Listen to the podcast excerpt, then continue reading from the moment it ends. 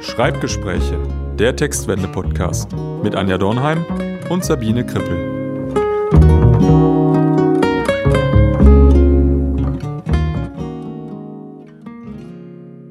Im Rahmen der Vorbereitung zur diesmaligen Folge unseres Podcasts haben wir uns mit unterschiedlichen Erzählformen beschäftigt. Sabine, sag mal, hast du sie noch alle? Was ja, sollte das denn jetzt? Ja, ich habe mal so einen typischen Einstieg genommen, den wir alle vielleicht mal so in der Schule oder in Ausbildung gelernt haben. Äh, mein Sohn hat mich gestern, als er eine Jura-Hausarbeit geschrieben hat, noch dazu befragt, Mama, was kann ich statt hinsichtlich im Einstieg schreiben? Und da habe ich gesagt, gar nichts. ja, tatsächlich Hast du recht. Es ist sehr häufig so, zählen erstmal vollkommen unwichtige Dinge, oder? Wir brauchen erstmal Zeit, um zum Thema zu kommen.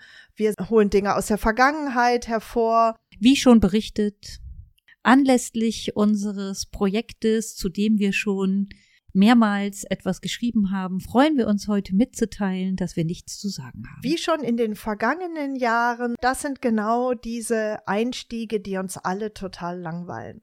Und wir wollen euch heute in der aktuellen Podcast-Folge Ideen mal mitgeben, wie ihr Dinge anders und dynamischer erzählen könnt. Genau, Rahmen für eine Erzählweise. Und wenn ihr Präsentationen macht, könnt ihr diese Ideen auch für Präsentationen nutzen. Die sind nämlich nicht nur für den Text geeignet, sondern die eignen sich auch super gut für die Reihenfolge von Folien in Präsentationen.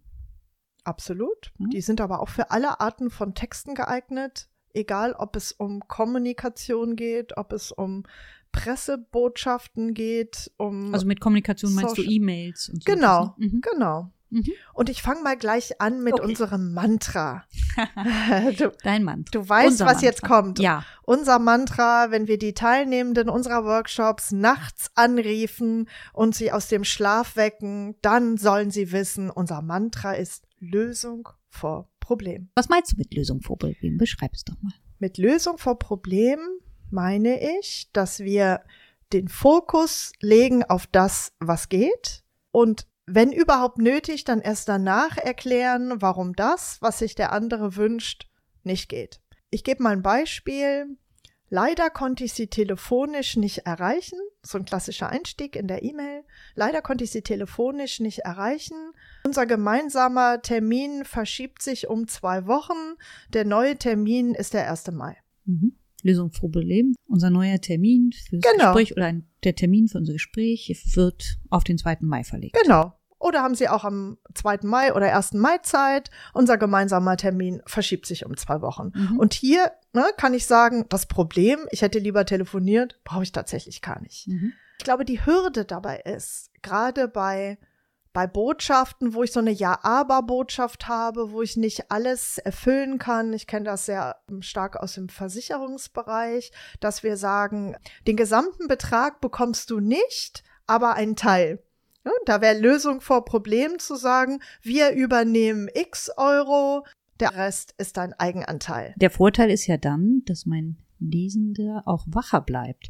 Also er bekommt die positive Nachricht, dass ein Teil überwiesen wird, fragt sich aber gleichzeitig, warum nicht alles und liest dann auch wirklich weiter. Ja. Wenn ich jetzt erstmal anfange, Sie haben das und das sich gewünscht, aus diesen und diesen Gründen geht das nicht, erstmal total die Energie runtergeht und derjenige sich dann auch fragen würde, oh, wie doof, und dann die Lösung nicht mehr als besonders positiv Ja, genau. Die Lösung geht unter Wert weg, vielleicht geht sie sogar komplett unter. Mhm. Die Herausforderung hierbei ist, dass ich mich wirklich lösen muss von meinen Gedanken vorher. Also, dass wir so häufig Problem vor Lösung auch hinschreiben, hat ja was damit zu tun, wie wir das vorher erlebt oder durchdacht haben. Also wenn ich noch nicht weiß, was rauskommt, dann dann merke ich erstmal, ja, ich analysiere, das geht nicht, vielleicht geht das. Und da braucht's wirklich den, den wachen Verstand, der sagt, halt, stopp, in dem Moment, wo ich darüber schreibe, brauche ich eine andere Strategie. Dann ergänze ich das mal. Mhm. Das Lösung für Problem funktioniert in Texten immer dann, wenn meine Zielgruppe auch interessiert an einer Lösung ist. Also neugierig auf die Lösung. Wenn das nicht der Fall ist, dann kann auch Schmerz vor Lösung funktionieren. Also immer da, wo meine Zielgruppe vielleicht gar nicht glaubt, dass es eine Lösung gibt, sondern einfach nur ein Problem empfindet, kann ich dieses Problem tatsächlich erstmal beschreiben. Und zwar aus der Perspektive meiner Zielgruppe. Ich mache auch ein Beispiel. Ja, mach nochmal genau den Unterschied genau. deutlich zwischen Schmerz und Problem. Problem ich genau. glaube, das ist wichtig. Genau. Also, wenn ich als Mutter oder Vater beides unter einen Hut bringen muss, Arbeit und Kindererziehung und Familie, dann werde ich immer unter diesem Druck stehen, es irgendwie niemandem gerecht werden zu können. Und habe vielleicht immer ein schlechtes Gewissen. Wenn ich mich mehr mit den Kindern beschäftige, habe ich das Gefühl, ich mache meine Arbeit nicht so toll. Wenn ich viel arbeite, habe ich das Gefühl, ich mache meinen Kindern es nicht recht. Und eine Lösung könnte ja sein, dass das Unternehmen flexible Arbeitszeiten mhm. anbietet. Und wenn ich jetzt direkt die flexiblen Arbeitszeiten bringe, dann wirkt das vielleicht gar nicht so tief bei den Empfängern, wie wenn ich erstmal zeige, ich habe verstanden als Unternehmen, dass ihr hier einen Schmerz empfindet. Es ist nicht mein Problem, sondern es ist ja eher der Schmerz meiner in dem Fall Mitarbeitenden. Und da zeige ich mich empathisch, wenn ich das erst beschreibe. Lösung vor Problem, so wie du es genannt hast, ist immer ganz gut, wenn das Problem eben nicht der Schmerz des, der Zielgruppe ist, sondern eher etwas, was mit uns zu tun hat wie du es gesagt hast, ich habe sie nicht erreicht, mhm. Äh, hat eigentlich nichts mit den anderen zu tun, ist mein Problem, dass ich den nicht erreicht habe.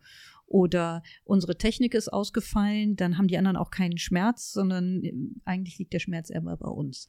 Da könnte man den Unterschied machen. Ich denke, wichtig ist auch bei diesem Schmerz vor Lösung, dass ich nicht zu lange und ausführlich ja. bei dem Schmerz verweile, sondern dann also es nutze, um die anderen wirklich abzuholen an der Stelle, sie dann aber sehr schnell auf dem Weg zur Lösung mitzunehmen. Genau.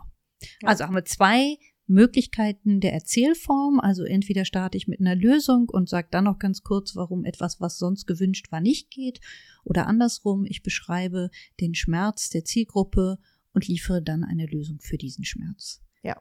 Haben wir noch eine andere Erzählform, die wir heute besprechen können? Ja, das greift nochmal das äh, in anderer Form auf, was ich eben schon angesprochen habe, nämlich die Sache mit der Chronologie. Also wir neigen dazu, Vergangenheit, Gegenwart, Zukunft, das in der Reihenfolge zu bringen.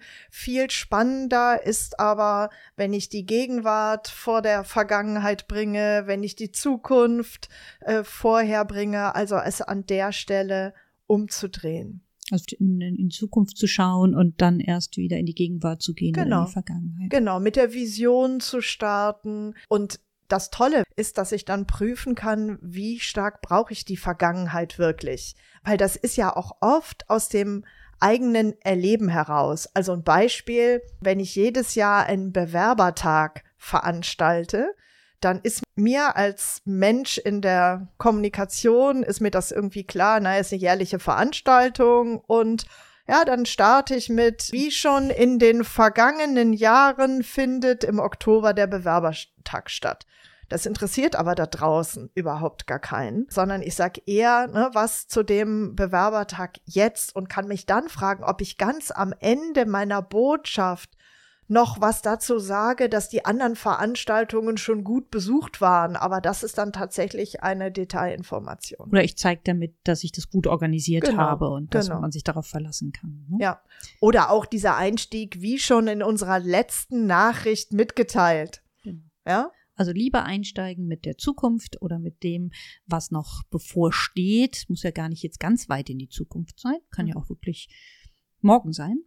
Als äh, mit der Vergangenheit. Richtig? Ja. Auch das ergänzt sich wieder. Es gibt ja. nämlich einen Bereich, in dem ich sagen würde, da kann man mit der Vergangenheit anfangen. Und zwar, wenn ich in der Gegenwart jetzt gerade etwas habe, was positiver läuft als früher, dann kann ich im Neudeutschen framen und erstmal zeigen, wie es früher nicht so gut gelaufen ist. Auch nur kurz. Mhm. Um dann aber nicht in die Zukunft zu schauen, zu sagen, und jetzt funktioniert's. Kannst auch, du mal ein konkretes Beispiel dazu geben? Nehmen wir eine neue Software mhm. oder so etwas. Dann könnte ich natürlich jetzt sofort sagen, toll, wir haben die neue, neue Software. Ich würde es aber nicht machen, wenn nicht alle mit dieser Software schon Erfahrung haben. sondern um das Positive dieser neuen Software rüberzubringen, würde ich in ein, zwei Sätzen ein bisschen wieder wie unser Schmerz das habe ich auch gerade gedacht. Lösung, aber es ist kein Schmerz, ja. sondern es ist dann eher diese Entwicklung. Ja. Weil ich bei dem einen sage ich ja eine Lösung und hier ist es eher so der Entwicklungsprozess. Also da wäre eher die Botschaft, wir haben in den letzten Wochen was sehr Positives geschaffen. Es kann auch eine Möglichkeit sein, ein Erfolgserlebnis zu erzählen, Entwicklung dann zu beschreiben. Es, dann, dann ist es wirklich eher dieser, dieser Prozess, dass sich etwas tut, dass sich etwas entwickelt genau. und nicht das äh, Wiederholen. Genau, also es geht jetzt nicht so sehr um den Schmerz, sondern mhm. eher um dieses, wir sind aktiv, wir sind, mhm. wir setzen etwas um und das nochmal deutlich zu machen, bildhaft zu beschreiben, das kann eine Möglichkeit der Erzählform sein. Ja.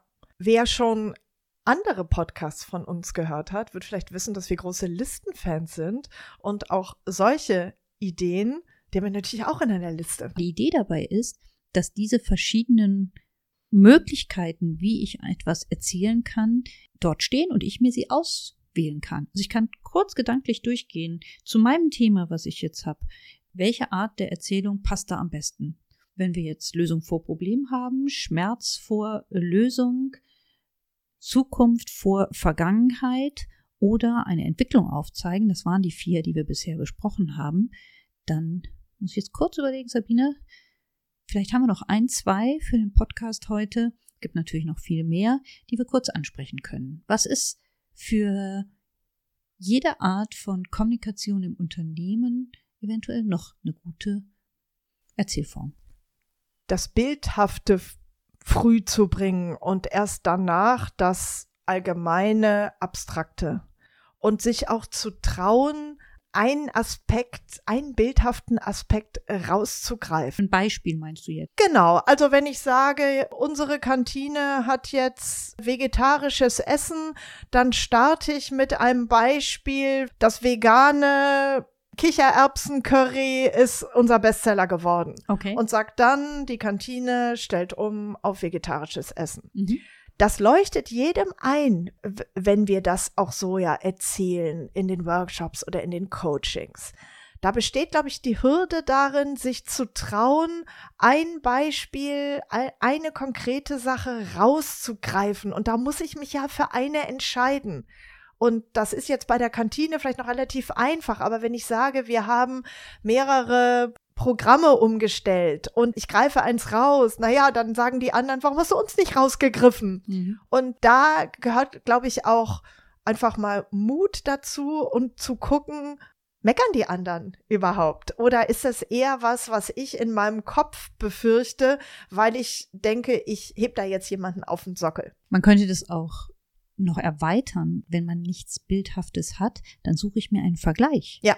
Also wenn ich ein ganz trockenes Thema aus dem Finanzbereich, Steuerbereich, aus der Produktion, aus der Produktion habe ich jetzt gerade, so. ich habe, mhm. ich habe ich gerade gehabt, da habe ich was über eine relativ komplexe Maschine geschrieben mhm. und weil diese Maschine so anspruchsvoll ist, ist es die Diva geworden. Ah, super. Ja, Mhm. Ich habe sie, ne, ich habe sie vermenschlicht und da hat aber sofort jeder eine Vorstellung davon, die ist, die ist riesengroß, die glänzt, die, ähm, die nimmt die ganze Halle in Beschlag mhm. und die Diva, die braucht auch eine Sonderbehandlung. Und dann kann ich über diese Sonderbehandlung was erzählen, weil ich sofort den Vergleich habe. Mhm. Ja? Mhm. Also da wäre bei dieser Erzählform das Detail oder das Bildhafte vielleicht auch wirklich was Kleines. Diva ist nicht klein, aber was, was Einzigartiges äh, herauszupicken, wichtig. Ja. Wenn ich allerdings eine neue Aussage, meine Kernbotschaft habe und die dann im Detail erklären will, da würde ich von der Reihenfolge her wirklich sagen, knallhart die Botschaft erstmal sagen. Ja. Und dann die Details. Vielleicht haben wir dazu auch noch ein Beispiel. Wenn ich ein neues Konzept habe, dann würde ich jetzt erstmal sagen, wir werden das und das erreichen oder das und das ist geplant und dann vielleicht sagen, warum, wie, wann, genau, genau. mit wem ja. oder sonst was. Ja. Oder? Ja, absolut. Ich möchte noch auf eine Sache kurz zurückkommen, weil mir das gerade so durch den Kopf geht. Wir hatten das letzte Woche auch in unserem Workshop. Da ging es um Zitate und wozu nutze ich Zitate. Mhm.